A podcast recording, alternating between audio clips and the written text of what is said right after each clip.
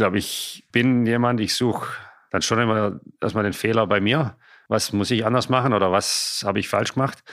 Als mir dann klar war, okay, Marcel, das, äh, das wird schwierig hier, ich kann eigentlich machen, was ich will. Ja, dann ging das Telefonat an, an Agenten und sag du, mein Eindruck hier ist, ich kann eigentlich machen, was ich will. Ich glaube, ich will weg. Sports Careers and Pioneers. Der Weg an die Spitze. Die Lebenswege der erfolgreichsten Persönlichkeiten im Sport. Der Spobis Podcast mit Henrik Horndahl. Jetzt legen wir los mit keinem Geringeren als Marcel Gottsch. Marcel hat zwölf Jahre in der NHL gespielt, der besten und härtesten Eishockeyliga der Welt. Er hat dort 80 Tore und über 200 Scorerpunkte erzielt und ist damit unter den besten fünf deutschen Spielern aller Zeiten. Er ist mit den Adler Mannheim deutscher Meister geworden, hat 112 Länderspiele bestritten und hat das deutsche Team 2018 bei den Olympischen Spielen zu einer sensationellen Silbermedaille geführt. Wir reden mit ihm über seinen Weg von einer kleinen Eishalle in Esslingen bis in die absolute Weltspitze, seinen harten Einstieg in das Profileben in Nordamerika, wie er sich in sein erstes NHL-Team gekämpft hat, wie er neben dem Eishockey auch das Business lernen musste, über schlechte Trainer und was ein gutes Team ausmacht und natürlich über die magischen Momente von Pyeongchang und darüber, was das Team hinter dem Team ausmacht. Leider war ich etwas heiser, aber Marcel dafür umso besser drauf. Und jetzt starten wir die Folge mit einem der besten deutschen Eishockeyspieler aller Zeiten, mit Marcel Gottsch. Herzlich willkommen hier bei uns im Podcast. Richtig cool, dass du dabei bist. Ich freue mich total auf das Gespräch mit dir. Du bist eine lebende Eishockey-Legende, das kann man sagen. Ist dir das eigentlich bewusst? Ähm, ja, danke erstmal. Freut mich auch, dass ich dabei sein darf. Eishockey-Legende. Nein, ist es mir nicht. Wenn ich an Legende oder das Wort Legende sage und höre, da denke ich an, uh, an andere Größen. Ja? Wayne Gretzky, Mario Lemieux oder wie sie alle heißen. Aber hört sich trotzdem gut an, wenn uh, es jemand über einen sagt. Das sind natürlich die internationalen Stars, aber im deutschen Eishockey kann man ja eigentlich kaum mehr gewinnen, als du gewonnen hast oder als deine Karriere ausgesehen hat. Wir treffen uns hier in Mannheim in der SAP-Arena, einer Arena, in der du auch schon mal deutscher Meister geworden bist. Du bist ja immer noch hier als Trainer aktiv, wenn du hier in diese Halle kommst. Ist das so, wie andere Leute ins Büro kommen oder hast du noch die Bilder vor dir, wie du als Spieler rumgelaufen bist mit dem Pokal oder wie du hier gekämpft hast um Tore und Punkte und so weiter? Aber ja, auf der einen Seite ist es der, der Job, auf der anderen Seite denke ich, wenn man im Profisport arbeitet, Trainergeschäft oder als Spieler, steckt ein bisschen mehr dahinter. Ich habe mein ganzes Leben eigentlich Eishockey gespielt, beziehungsweise Sport gemacht. Bin dann beim Eishockey hängen geblieben, wenn man so sagen kann. Ich hatte einen älteren Bruder, der mir alles vorgemacht hat. Und natürlich, wenn ich hier, wenn ich hier reinlaufe, ich sehe die Bilder ähm, an, an, den Wänden hängen, ich sehe die, die Trikots auch im Umlauf. Und ja, ich habe ja, durfte dabei sein, als wir Meister geworden sind. Die Bilder und die Momente, die vergisst man nimmer. Und das begleitet einen natürlich tagtäglich, was es dann, denke ich, auch etwas einfacher macht an Tagen, wo man vielleicht nicht so gern oder was anderes machen würde, dann in die Arena kommt und äh, aber immer noch, ich darf auf dem Eis stehen, ich darf mit den Jungs sein in der Kabine. Ich bin jetzt in, in der Jugend auch tätig, kann versuchen, sie weiterzubringen. Mir macht es Spaß und ich denke, wenn man dem Sport verbunden ist, ja, dann, dann, muss es Spaß machen, da muss eine gewisse Leidenschaft dabei sein. Wenn man sich da zwingen muss zu trainieren, irgendwann hört es dann auf. Du hast es ja wirklich sehr lange gemacht. Ich glaube, 20 Jahre aktiv als Spieler. Als du sehr jung warst, mit 18 bist du gedraftet worden, an Platz 20. Und 20 ist wirklich gut. Also werden ja hunderte von Leuten gedraftet. Was war das für Moment für dich? Auf einmal merkst du, das weiß man nicht vorher, oder weiß man das vorher? Nee, ne? Das, das ist dann. Na, die, ich sage jetzt mal, die Top 3. Da gibt es vielleicht dann noch zwei, eventuell einen dritten, da sind es insgesamt fünf oder sechs, die wissen, sie sind die Jungs, die ganz, ganz weit vorne gedraftet werden. Danach ist es relativ offen, weil auch beim Draft an sich passieren immer noch diese Trades, wo wir im, im Sport haben, im Eishockey, wo Draft-Picks gegen Spieler tauscht werden. Und ich durfte rüberfliegen. Mein Agent hat mich da eingeladen. Er sagt, die Jungs, die in den ersten beiden Runden gedraftet werden können, werden eingeladen, weil es einfach ein, ja, ein toller Moment ist für einen selber, ähm, als Bestätigung, dass man bis dahin, sei jetzt mal, ganz gute Arbeit gemacht hat. Dann auch für die, für die Familie, die dabei sein kann. Und ja, das war jetzt im Nachhinein, wenn ich darauf zurückblicke, echt, echt schön. Es war in Florida bei mir. Florida verbinde ich oder habe ich bis dahin nicht unbedingt mit, mit Eishockey verbunden, sondern eher mit, äh, mit Sonnenschein und Strand. Oder ein paar Jahre später durfte ich da selber Eishockey spielen und es war eine, war eine sehr schöne Zeit. Das heißt, du warst vor Ort bei dem Draft? Ja. Okay. Ja. Und als ich dann meinen Namen gehört habe in der ersten Runde, das war ja ich. und dann steht man auf und dann hat man die Kamera auf sich und wird runterbegleitet auf, auf die, wo die Eisfläche normalerweise ist. Da ist dann diesmal eine Bühne gestanden und man kriegt sein Trikot über, überzogen und äh, ist da mit den ja, den Herrschaften, die einen draften. Das sind dann Manager, Scouts und ab und an, oder meistens sind auch die, die Trainer von dem NHL-Club dabei. Ja, und dann steht man da als, als junger Spieler und äh, hat nur ein riesen Grinsen äh, im Gesicht. Mhm. Das ist ein irrer Moment. Also du hast ja in Esslingen angefangen, Eishockey zu spielen. Lustigerweise kenne ich die Halle, weil ich da mal gelebt habe vor ganz viel langer Zeit und da bin ich auch ein bisschen Eislaufen gewesen. Insofern weiß ich, das ist wirklich eine kleine Eishalle und auf einmal hast du es dann geschafft, da wirklich gedraftet zu werden und dann hast du dieses Trikot an. Was geht dann da durch den Kopf? Was ist da? Ist, da so ein Film vor einem? Merkt man da gar nichts? Was, was, was passiert da? Also ich war, glaube ich, nur happy.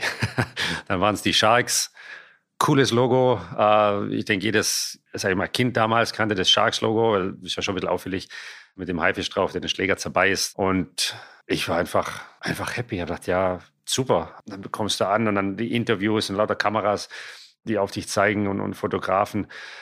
Das kannte ich damals noch gar nicht so aus, aus Deutschland. Ja, klar hat man da, damals war ich in Schwenningen, habe ich gespielt, in der, der, der ADL. Da sind aber nicht so viele sei es mal Reporter unterwegs wie bei einem Draft oder dann später bei einem NHL-Spiel.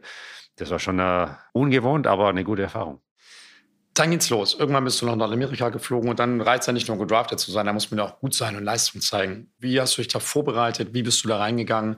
Dann stehst du alleine da oder hattest du wie Support? War da wie Manager dabei, Familie oder warst du wirklich alleine? Ah, da ist man dann schon alleine in der Welt unterwegs.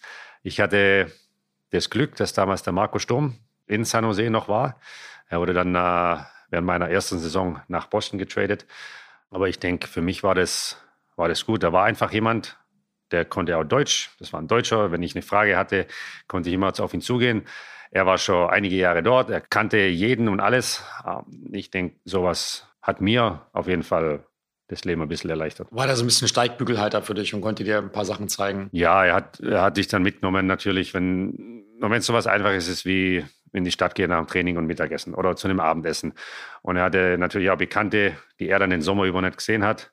Kommt wieder rüber nach San Jose ins Trainingslager und dann knüpft man da auch den einen oder anderen Kontakt.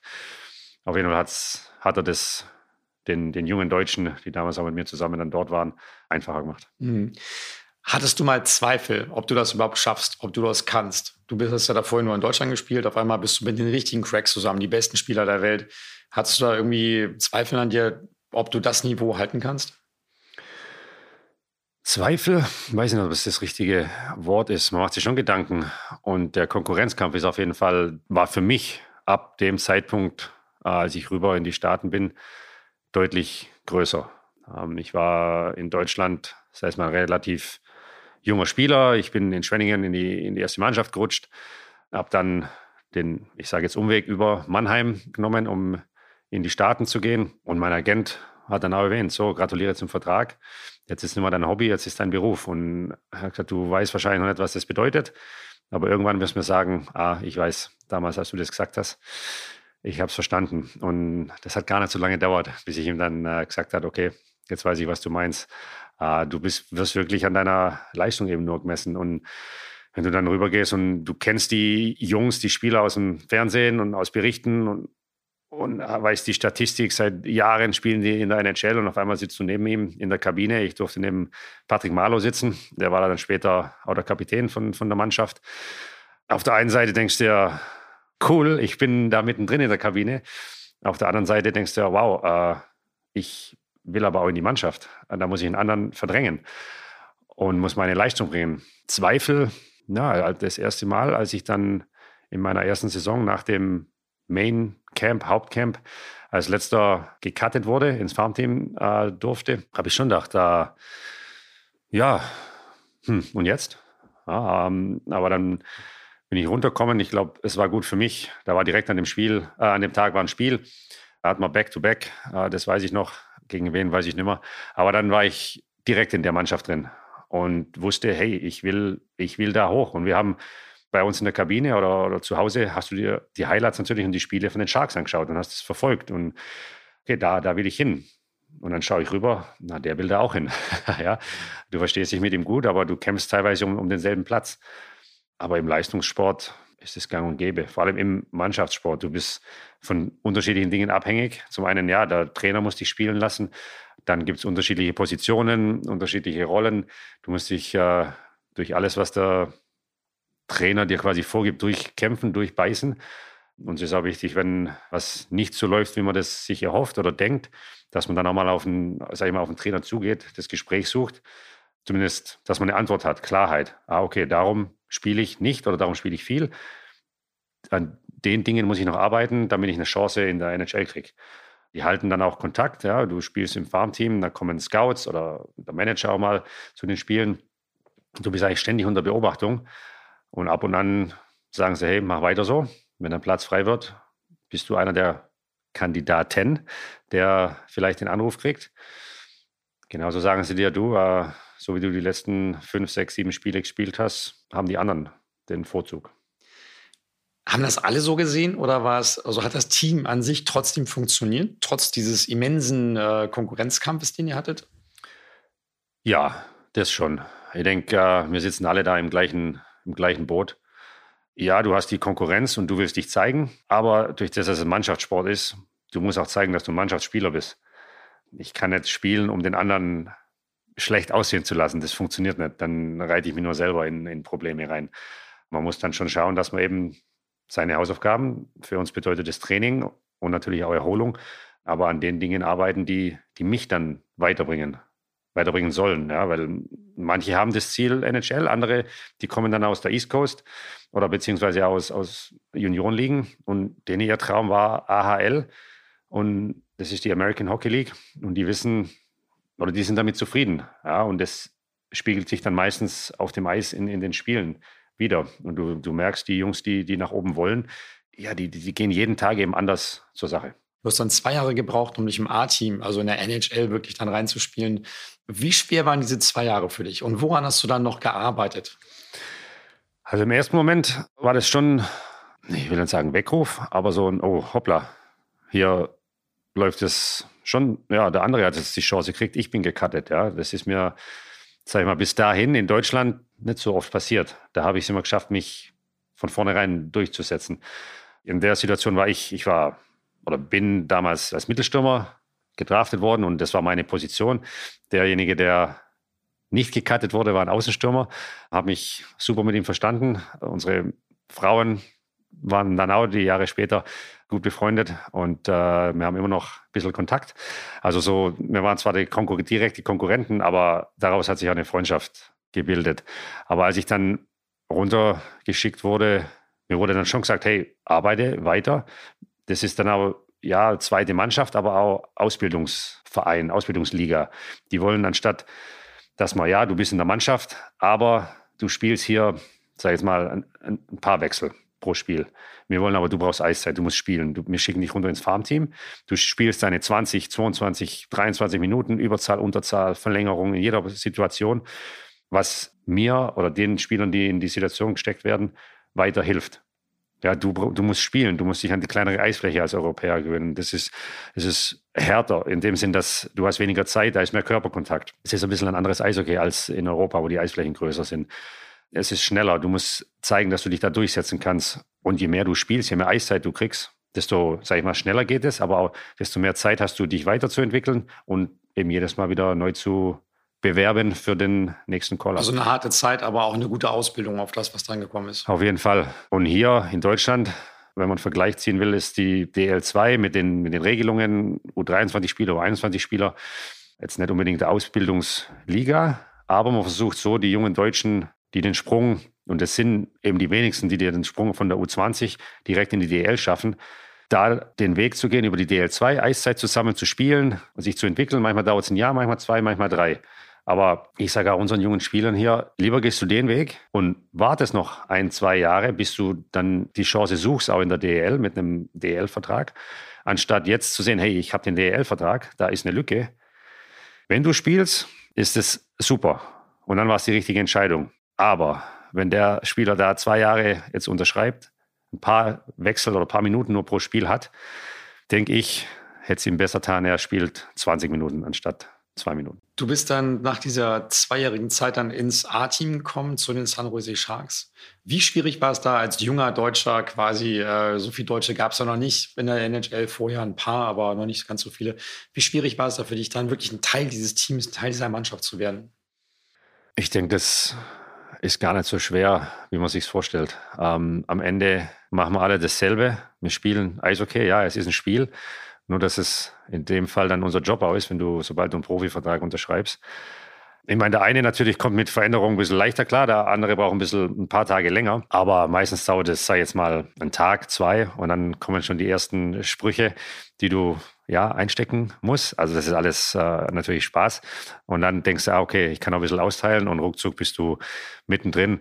Und natürlich versteht man sich mit manchen Spielern besser, auch privat. Oder was heißt besser, so gut, dass man auch, man ist auf der gleichen Wellenlänge. Dann hängt, sitzen wir auch mal nachmittags oder abends miteinander zusammen. Und mit anderen bist du, sag ich jetzt mal, hauptsächlich im Stadion und, und, und, und redest mit denen.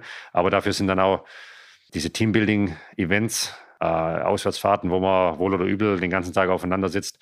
Ich denke schon, das ist wichtig, um eben, weil es eine Mannschaftssportart ist, die Mannschaft zusammenzuführen. Du hast dann insgesamt äh, zehn Jahre ungefähr in der NHL gespielt, in fünf verschiedenen Teams. Wie hat sich das im Laufe der Zeit entwickelt für dich? Also wann, wann, äh, wie bist du ins letzte Team gekommen im Vergleich zum ersten Team? Hat sich da, gab es da große Unterschiede? Wechsel in der NHL sind auch recht normal. Da gibt es halt viel Fluktuation, viele Trades. Wie hat sich das für dich entwickelt, als du älter geworden bist als Spieler? Ja, ich habe in San Jose gestartet und habe dann nach ja, einigen, nicht Diskussionen, aber Gesprächen mit meinem Agenten auch mal selbst, bin auf den Verein zu und habe gesagt, ich möchte getradet werden. Ich möchte neue Herausforderungen.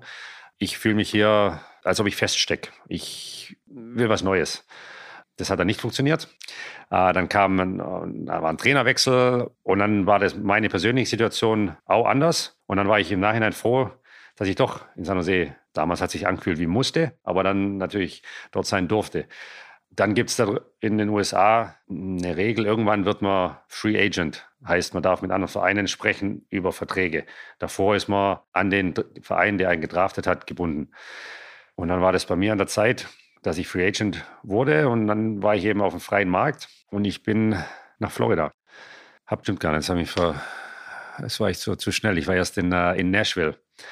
Hab da die neue Herausforderung gesucht, und das, die Rechnung ist für mich aufgegangen. Ich habe mich durchbissen, bin in die Mannschaft gespielt, war da zwei Jahre und dann war wieder Vertragsverhandlung. Und ich war auf dem, auf dem freien Markt und dann ging es für mich äh, nach Florida. Ich bin dann danach gegangen, okay, jetzt bin ich in der Liga ankommen, bin schon ein paar Jahre da. Jetzt habe ich geschaut, oder auch wieder mein Agent war da immer der Ratgeber und, und natürlich hat er mir Tipps gegeben oder Sichtweisen, was er denkt. Guck mal, in dem Verein sind die Chancen für dich so und so.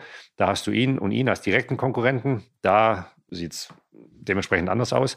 Und so war Florida für, für mich damals sehr interessant. Die Vertragsverhandlungen liefen relativ unkompliziert. Ich habe dann da die ja, ein bisschen länger für, für drei Jahre unterschrieben. Und von dort wurde ich dann nach Pittsburgh getradet. Das war auch so eine Situation. Hat man da nicht Mitsprache? Nee, ne? Also das wird einfach entschieden, oder? Und dann das wird in dem Fall, äh, ja, wurde es ja einfach entschieden. Äh, der Verein kam, als es dann losging, okay, so langsam muss man um einen neuen Vertrag reden, war von Vereinsseite erstmal, ähm, da war wieder alles ungewiss, von Management bis eben Spieler. Und es hieß, okay, wir verlängern im Moment niemanden. Und sie gehen davon aus, dass ich darum getradet werden will. Und ich habe erstmal gedacht, wie, ich will doch nicht getradet werden. Mir gefällt es hier in Florida. Ich will hier bleiben und einen Vertrag unterschreiben. Und das ist auch schön und gut, wenn ich das möchte. Aber wenn am Ende vom Tag der Verein sagt, wir gehen einen anderen Weg, wir haben andere Spieler, dann habe ich gepokert und die Rechnung ging eben nicht auf. Und dann stehe ich ohne Vertrag da.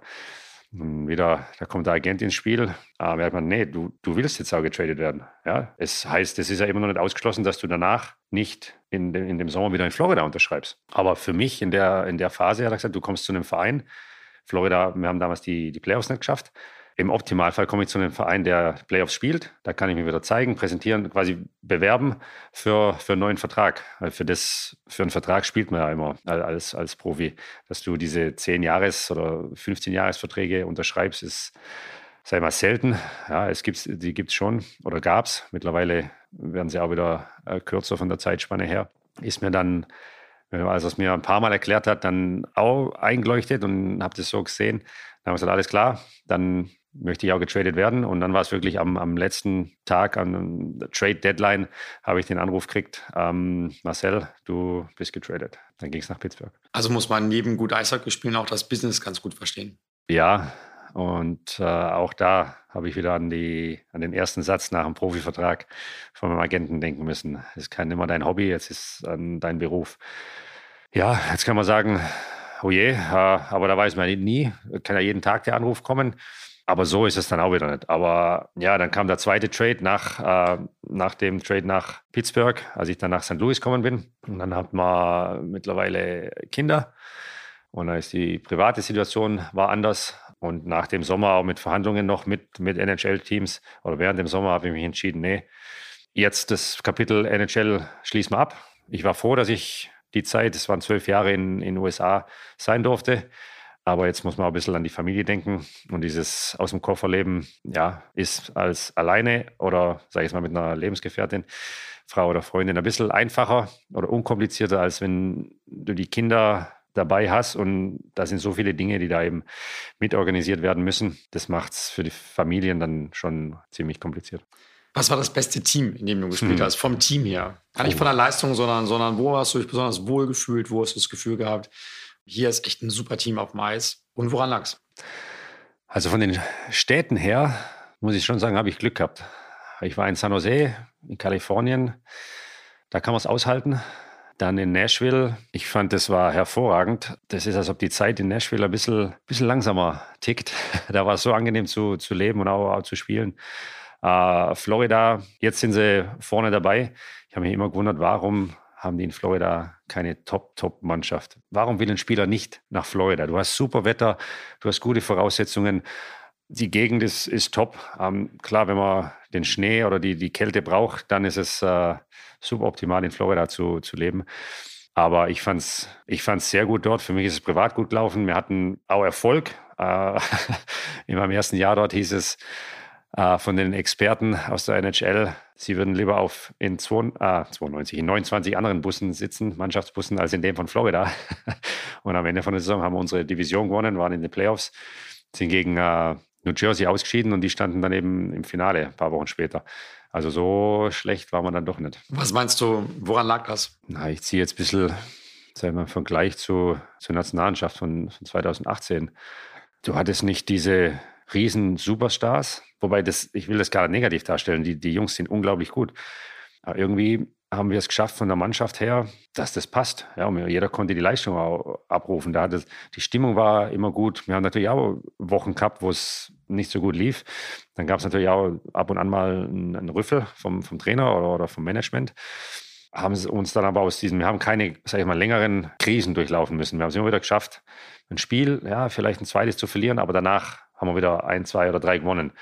Ähm, man sagt ja gut, die, gut, die Mannschaft verliert keine zwei Spiele hintereinander, ähm, weil sie es schaffen, die Dinge, die eben, sage ich mal, nicht optimal gelaufen sind in dem einen Spiel, wieder zu machen im nächsten Spiel. Oder auch wenn man ein gutes Spiel macht, und trotzdem verliert. Schussverhältnis 50 zu 10, man verliert eben 3 zu 1. Das passiert ja auch immer wieder, dass man dann nicht anfängt zu zweifeln als Mannschaft, sondern man weiß, hey, wir haben ein Bombenspiel abgeliefert, das nächste Spiel genau dasselbe wieder machen. Und das hört sich in der Theorie relativ einfach an. Welche Typen braucht man da in der Mannschaft? Also wann, wann geht das und wann nicht so gut? Gibt ja auch Mannschaften, die sich dann zerfleischen, die sagen, die macht der eine oder andere Vorwürfe, du hättest doch hier Tor war leer. Wann, wann geht das, wann nicht? Hm. Ja, das ist eine schwierige Frage. Ich denke, dafür bin ich wenn ja dafür jemand eine Antwort hat, dann äh, hätten wir 30 Mannschaften, die um das Stanley Cup spielen ne, jedes Jahr. Aber am Ende schaffen es halt nur zwei und eine hat dann in dem Sinne eine perfekte Saison hingelegt äh, mit verschiedenen Stolpersteinen, die sie äh, überwunden hat.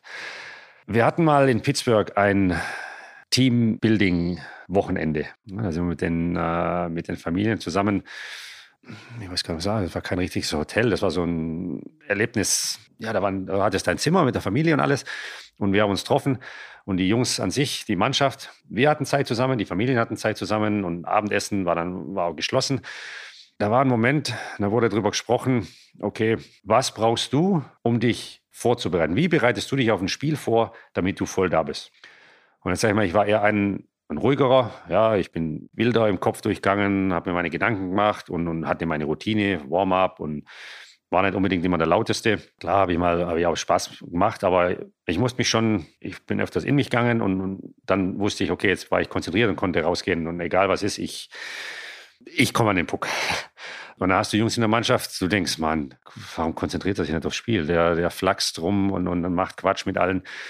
Und als die dann sagen, ey, wenn ich mich hinsetze und so im Tunnel sitze und überlege und mache, dann ich kann kein Eishockey mehr spielen. Ich brauche das, ich muss rum, ich muss Quatsch machen und egal wer da ist, mit dem, mit dem mache ich das. Ob das ein Spieler ist, äh, einer von der Presse läuft vorbei und der kann, der kann nicht immer das Gleiche machen. Das muss immer was anderes sein. Sonst, weiß nicht, fühlt er sich, als ob er nur den Schläger ganz so festhaltet, wie er kann und sich darauf abstützt und kann, kann nicht mal spielen. Und dann habe ich mir auch meine Gedanken gemacht, sage ich, hey, ich habe immer gedacht, der, der nimmt das alles so locker. Dabei für ihn ist das die Vorbereitung. Wie für mich die Vorbereitung mein Ablauf ist, ist das, auch wenn er sagt, er hat keine Routine, in dem Sinn, keine Routine zu haben, ist ja wieder eine Routine zu haben.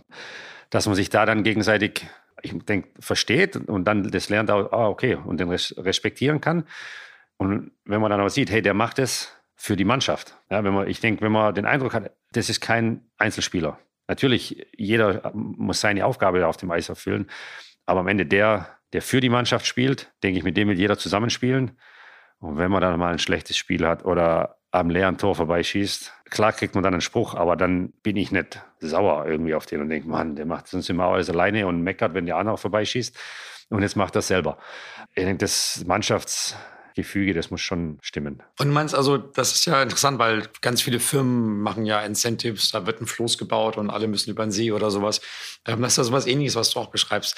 Das glaubst du schon hat geholfen. Letztendlich kann man sagen, dadurch fliegt der Punkt auch nicht anders. Nee. Aber, aber es ist schon wichtig, dass man die Mitspieler kennt, das Team kennt, individuelle Stärken und Schwächen kennt und so weiter. Ich denke, mir persönlich das war so ein bisschen und äh, hat es die Augen geöffnet, ah, okay, nicht jeder muss voll konzentriert, also den Eindruck machen, er ist voll konzentriert, weil ihn bringt es total von der Rolle.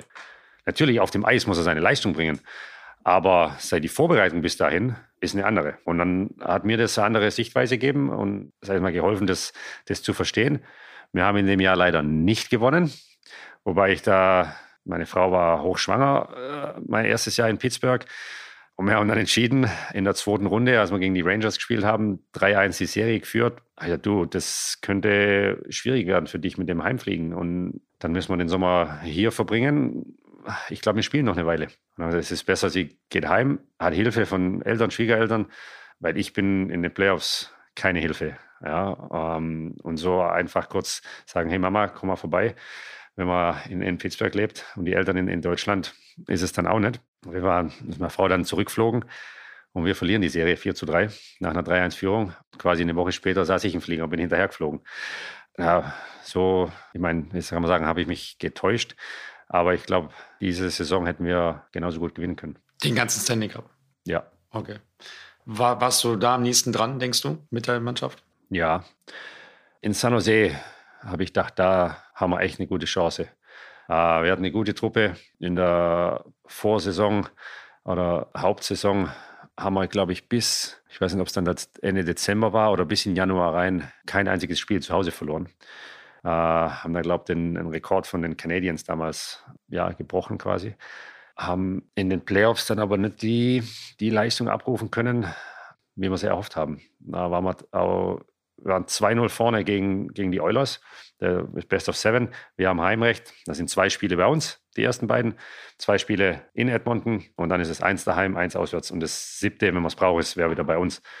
Und gefühlt hatte Edmonton keine Chance in den beiden Spielen. Ja, vom Ergebnis her war es relativ eng, aber wir hatten die ganze Zeit die Scheibe. Fliegen nach Edmonton, haben keine Chance, die beiden Spiele. Kommen zurück, steht 2-2. Zwei Spiele später wäre die Serie entschieden, 4 2 für Edmonton. Wir waren raus. Weißt du, was da los war? Also kannst du Nachhinein dir das erklären, welche Dynamik da eingesetzt hat, warum das dann auf einmal abgerissen war? Vier Niederlagen am Stück, nie passiert vorher? Ja, ich weiß nicht, waren wir uns der Sache zu sicher, haben wir gedacht, das, wir gewinnen schon. Aber du musst wirklich jedes Spiel aufs Neue vom, von der Einst vom Kopf her reingehen und das Spiel spielen, bis der Gegner quasi aufhört. Bis du den Gegner hast, bis, du ins, bis er sich die Zähne an die ausbissen hat und sagst, okay, jetzt haben wir über Wasser und dann machst du dein Tor. Ah, das haben wir in dem Jahr einfach nicht, nicht geschafft. Mhm. Wie ist die Rolle der Führung, der Trainer, der Coaches äh, in, in, Nordamerika im Vergleich zu der in Deutschland? Sind die stärker, schwächer? Sind die eher beratend an der Seite oder sind es sehr starke Führungspersönlichkeiten? Gibt es da Unterschiede? Ich würde sagen, es ist ähnlich. Es gibt solche und solche. Der Mit welchem bist du am besten klargekommen? Einer, der stark ist und sagt, so Sportsfreunde raus, äh, so geht's. Oder, oder mit einem, der sagt, äh, ich beziehe euch mit ein. Äh, was denkt ihr darüber? Mit welchem Stil bist du am besten klargekommen? Ich denke, eine Mischung aus beidem. Also ich denke schon, dass ein Trainer, der muss vorgeben, okay, so und so wollen wir spielen. Das Ganze aber auch zum gewissen Grad im Austausch mit seinen Führungsspielern. Ja, vielleicht muss man nicht unbedingt den, den Rookie fragen, du, was meinst du, wie, würdest du gern spielen? Und dann machen wir das so. Natürlich muss man mit dem auch sprechen.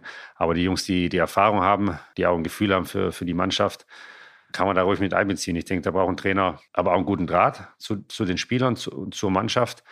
Wenn es aber, sag ich mal, hart auf hart kommt, dann muss der Trainer sagen, okay, so, in der Hoffnung, dass die, dass die Spieler dann, man sagt oft Team first. Ja, und wenn wir eben diesen Stil oder dieses System spielen wollen, dann habe ich, wenn ich bin einer von den fünf plus Torhüter, darf man nicht vergessen, sonst werden die Torhüter immer bisschen, bisschen sauer. Ähm, das ist meine Rolle oder auf dem Eis, ich bin in der Position, dann muss ich das auch machen, damit die anderen vier ihre Aufgabe machen können. Ähm, und dann kann das Ganze funktionieren. Auch wenn wir da ein totales Durcheinander auf dem Eis haben, da steckt meistens in irgendeiner Form ein System dahinter oder sollte dahinter stecken. Das ist wieder eine Vorgabe, die der Trainer geben muss. Ähm, ich hatte in, in San Jose einen Trainerstab, das war mit der Todd McLennan, war der, war der Head Coach. Der ist jetzt in LA mit Marco Sturm als Assistenztrainer. Ich denke, der Marco hat da einen guten, guten Lehrer und, und Mentor an, an seiner Seite. Und der Trainerstab war Jay Woodcroft. Damals war als Assistenz-Videocoach und er hat jetzt die NHL in, äh, oder das NHL-Team in Edmonton übernommen. Die haben mir wirklich geholfen. Die haben sich auch mit, mit jedem Spieler hingesetzt, kurze Videoclips zeigt, äh, gesagt, hey, guck mal, das war gut, weitermachen. Hier hm, kann man ein bisschen verbessern machst wieder wie vorher oder guck mal, hier ist eine Situation, da hast du das hervorragend gemacht, so wollen wir das haben. Und das war so ein, ja, schon ein, ein Austausch mit einer gewissen Nachricht dahinter, wie man spielen soll. Aber dann alles als Mannschaft, aber auch individuell haben sie viel Wert drauf gelegt, mit, äh, mit Spielern zu sprechen. Und wie sie damals mit mir geredet haben, das besprochen haben, die Spielsituationen äh, durchgegangen sind, so denke ich immer noch, wenn ich jetzt an, ans wenn ich Eishockey-Spiel schaue oder mit der mit meinen jungen Spielern äh, spreche oder, oder Videos schaue. Ich denke, die haben mir, haben mir sehr viel geholfen. Mein erster Trainer damals in, äh, in San Jose, er war, sag ich mal, von der, von der alten Schule. Aber auch da, ich hatte den Eindruck, hey, der war offen und ehrlich und so, machst du das? Passt, machst du es nicht? Ja, dann passt es eben nicht, dann ist ein anderer da. Aber ich wusste, was zu tun ist, was er will, was er nicht will und dann konnte ich mich damit eigentlich relativ gut abfinden. Hast du das Gefühl, du, du arbeitest jetzt auch viel mit jungen Spielern, sind die anders? Also jetzt so im, im, im, im äh, Erwerbsleben, im Business denken wir, wir haben wahnsinnig, also eine ganz neue Generation. Ja? Ich habe vorhin mit einem Kollegen mal geredet, ich habe gesagt, wenn wir früher, als wir angefangen haben, ist mal fast so ein bisschen so, Fadi erzählt von früher, aber haben gesagt, wenn wir mal das Wort Freizeitausgleich in den Mund genommen hätten, dann würden wir, hätten wir den zweiten Vertrag gar nicht mehr bekommen. Heute brauchst du die Zocker-Lounge, eine Tischtennisplatte und, und, und äh, Freizeitausgleich und ähm, Homeoffice und so weiter. Ähm, ganz normal, was auch völlig okay ist. Aber ich will das gar nicht schlecht reden. Aber ist es im Sport auch so? Merkst du das auch? Oder sind die Jungs, die jetzt zu dir kommen, wie du damals warst, wie früher? Nein, ich denke, das ist schon ähnlich. Es, die Generation, die kommt, ist anders, anders aufgewachsen. Vom, ich meine, wenn man allein Handys nimmt. Früher hast du kein Handys gehabt, da haben wir Video geschaut mit VHS-Kassetten. Jetzt haben wir einen Videocoach, das sind zwei Klicks und du, bam, hast deine ganzen Wechsel ähm, da und du kannst dich sag ich jetzt mal, nimmer verstecken. Es ist nicht, der Trainer hat so gesehen und du so. Jetzt kann man ganz genau schauen. Guck mal, sowas. Ah, okay. Hm. Ja, habe ich anders eingeschätzt. Aber ich würde sagen, das ist professioneller geworden. Ja, man, man schaut, dass Regenerationphasen anders sind. Dass die Jungs, ja, die sollen sich konzentrieren aufs Eishockey, aber sie müssen auch abschalten können. Ich denke, früher war das in anderen Situationen eben so. Du bist zur Saison erschienen, dann war Training, dann waren Spiele und nach der Saison bist du daheim gegangen. Jetzt ist es, die, hast du deinen Sommertrainingsplan, der ist individuell auf dich abgestimmt. Du sollst am liebsten 24 Stunden am Tag in der Arena sein und, und dein Programm machen und jetzt hinlegen und schlafen und jetzt was essen, Snack zu dir nehmen und jetzt wieder warm machen und trainieren. Da kann man sich auch verrückt machen damit. Aber man muss auch mal den Kopf freikriegen. Ich denke, das Fitness sehr wichtig und wird immer, immer besser. Die Spieler werden athletischer, aber der Kopf entscheidet am Ende sehr viel. Was du aus Nordamerika beschrieben hast, klingt sehr, sehr professionell.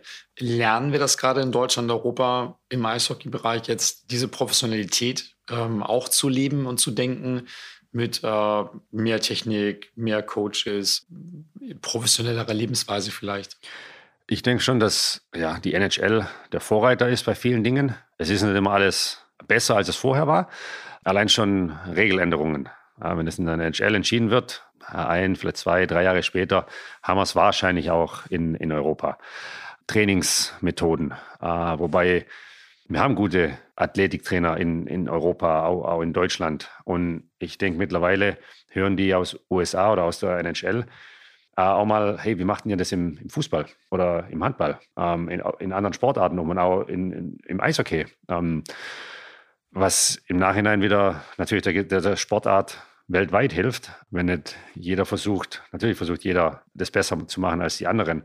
Aber am Ende wollen wir gutes Eishockey in die, in die Arenen bringen, den Fans zeigen. Und je mehr gute Spieler wir haben, natürlich das, desto besser. Ich denke, dass auch die NHL-Trainer, Scouts, Manager aufmerksam werden durch internationale Turniere, durch Weltmeisterschaften, Olympische Spiele, wo, sag ich mal, das sind die größten Bühnen im, im Eishockey.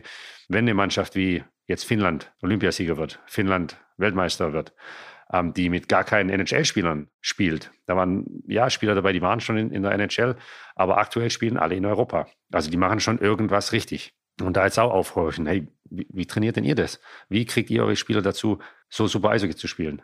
Ähm, weil klar, das Schlittschuhlaufen gehört dazu, aber äh, da sind so viele Faktoren, sage ich mal, die noch eine Rolle spielen und mit denen müssen die Spieler eben klarkommen. Hattest du mal einen Trainer, der dich total behindert hat, wo du dachtest, so, Mann, schlechte Taktik, schlechte Einstellungen, schlechter Coach, irgendwas, wo du immer aus der Halle rausgegangen bist und dachtest, so, leck mich am Arsch. Das war ja wieder furchtbar. ja, ja, gab's auch. Wie bist du damit umgegangen? Also Gespräch gesucht oder einfach ausgesessen oder, oder wie, wie, wie bist du damit umgegangen? Na, ich, ich glaube, ich bin jemand, ich suche dann schon immer erstmal den Fehler bei mir was muss ich anders machen oder was habe ich falsch gemacht. Ja, was teilweise vielleicht gut ist, aber auf der anderen Seite einem dann auch, steht man einem selber im Weg. Ich habe versucht, mit den Assistenztrainern Video zu schauen und als die mir wirklich keinen Rat mehr geben konnten, dann ging das Gespräch über zum Cheftrainer und ich meine, man versteht sich nicht mit jedem, mit jeder Person gleich gut. Ähm, aber als die, als mir dann klar war, okay, Marcel, das, äh, das wird schwierig hier. Ich kann eigentlich machen, was ich will. Ja, dann ging das Telefonat an, an Agenten und sage, du, mein Eindruck hier ist, ich kann eigentlich machen, was ich will. Ich werde nie so viel spielen, wie, wie ich möchte oder wie, wie ich kann oder zumindest in die Situation reinrutschen, dass mir der Trainer die, die Eiszeit gibt. Ich glaube, ich will weg. Ich habe vorher darüber gesprochen, andere Herausforderungen, andere neues Umfeld. Geht die Rechnung immer auf? Nein. Ist es woanders einfacher? Ganz bestimmt nicht. Aber oft tut ein, sage ich oft, ein frischer Wind kann helfen. Wir müssen einmal noch über Olympia sprechen. Hast du eben schon mal angesprochen. Äh, 2018 Pyeongchang, das große Wunder. Was hat das Team ausgemacht? Warum war die auf einmal, Deutschland war noch nie so gut. Deutschland ist also eigentlich, war Olympia immer schnell vorbei, äh, wenn man das geguckt hat. Auf einmal bei dem Finale und so ich eine Minute, eine Minute am Gold dran und dann immer noch Silber, was ein Riesenerfolg ist. Was war, was hat dieses Team ausgemacht? Ich sag, das Team an sich, wenn wir uns den Kader anschauen und dann spielen wir gegen Kanada oder gegen, äh, gegen Schweden, gegen, äh, egal, gegen, gegen Russland dann äh, im, im, Finale. Äh, auf dem Papier waren wir eigentlich jedes Mal der, nicht der Favorit, sagen wir so. Aber wir haben schon gesagt, hey, diesmal die NHL-Spieler sind nicht dabei. Ja, es sind wirklich, klar, haben Spieler NHL-Erfahrung gehabt. Die hatten wir auch. Ähm, andere Nationen natürlich auch, meistens dann nochmal ein paar Spiele mehr. Aber verstecken brauchen wir uns definitiv nicht. Der Großteil der Mannschaft kannte sich schon über Jahrzehnt, äh, haben wir immer mal wieder zusammen äh, gespielt in, in den Nationalmannschaften. Viele aus der, aus der DL. Ich denke, das hat schon harmoniert in, innerhalb der Mannschaft. Es war ein guter Mix, was äh, der Marco Sturm mit seinem, mit seinem Trainerteam äh, und Franz Reindl zusammengestellt hat. Aber dann auch die, für mich gehören genauso die, die Physios, die Betreuer, der Doc, das ist, das ist genauso Teil von, von dem Team.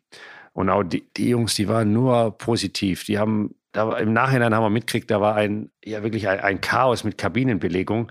Das geht dann nach Weltrangliste, wer wo welche Kabine belegen darf. Und dann waren da so Nacht- und Nebelaktionen, wo unsere Betreuer nachts um zwei noch schnell zurück mussten und doch wieder in die andere Kabine mussten.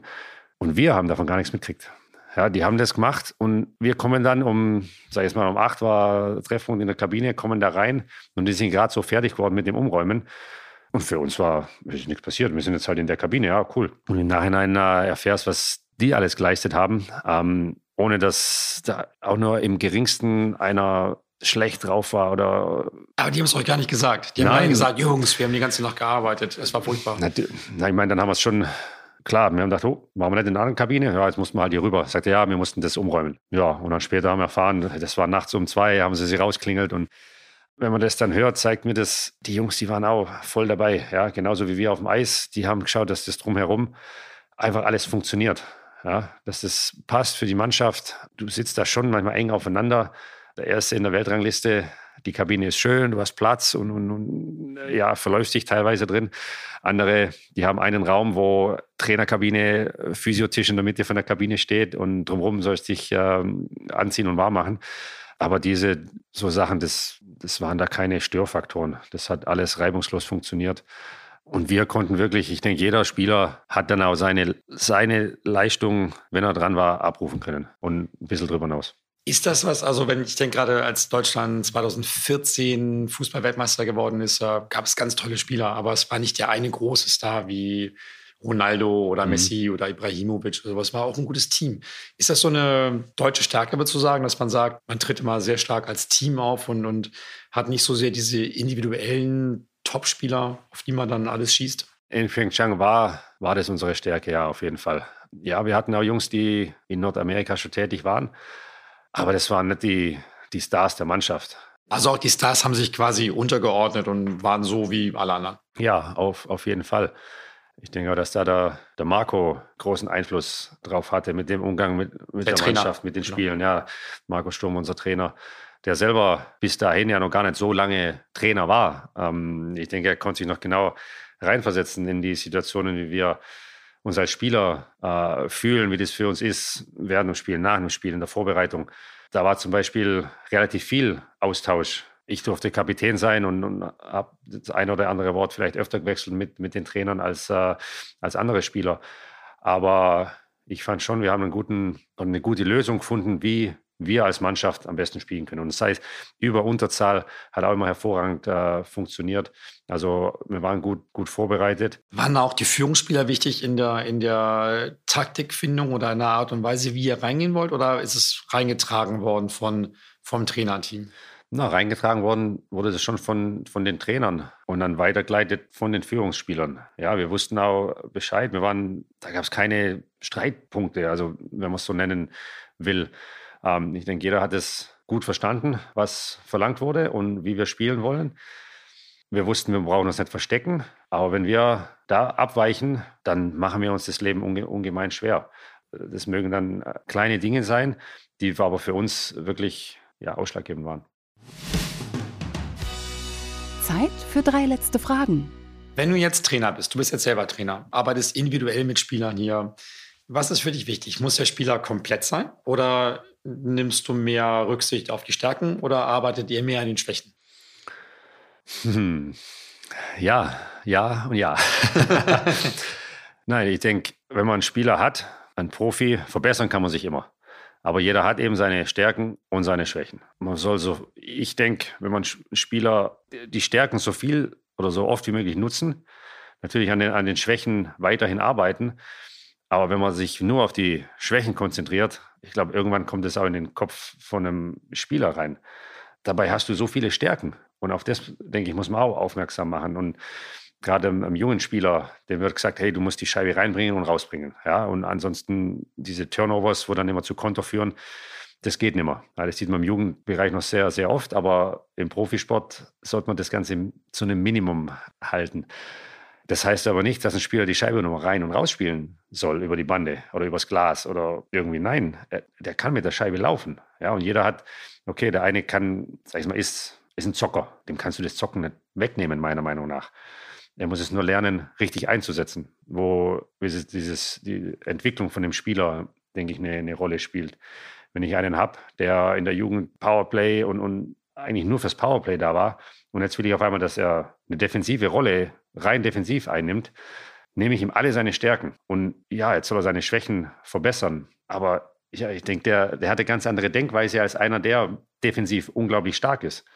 Ähm, den muss man ein bisschen pushen, hey, tu auch was für, für die Offensive, du, du kannst es. Ich bin der Meinung, das hilft einem Spieler, je vielseitiger er ausgebildet ist, desto einfacher tut er sich nachher, wenn er vom Trainer mal links, mal rechts, sogar vorne oder hinten mal eingesetzt werden muss. Wir waren diese Saison, auch letzte Saison, dazu ja, gezwungen, einen Stürmer als Verteidiger spielen zu lassen. Und ich weiß noch, die Trainer stehen dann immer vor der Tafel und überlegen, ja, wen, wen lassen wir spielen? Den, äh, ihn, äh, vielleicht nicht den, oh nee, nee, nee, den nicht. und am Ende sind gar nicht mehr viele da, wo man denkt oder denen man das tatsächlich zutraut.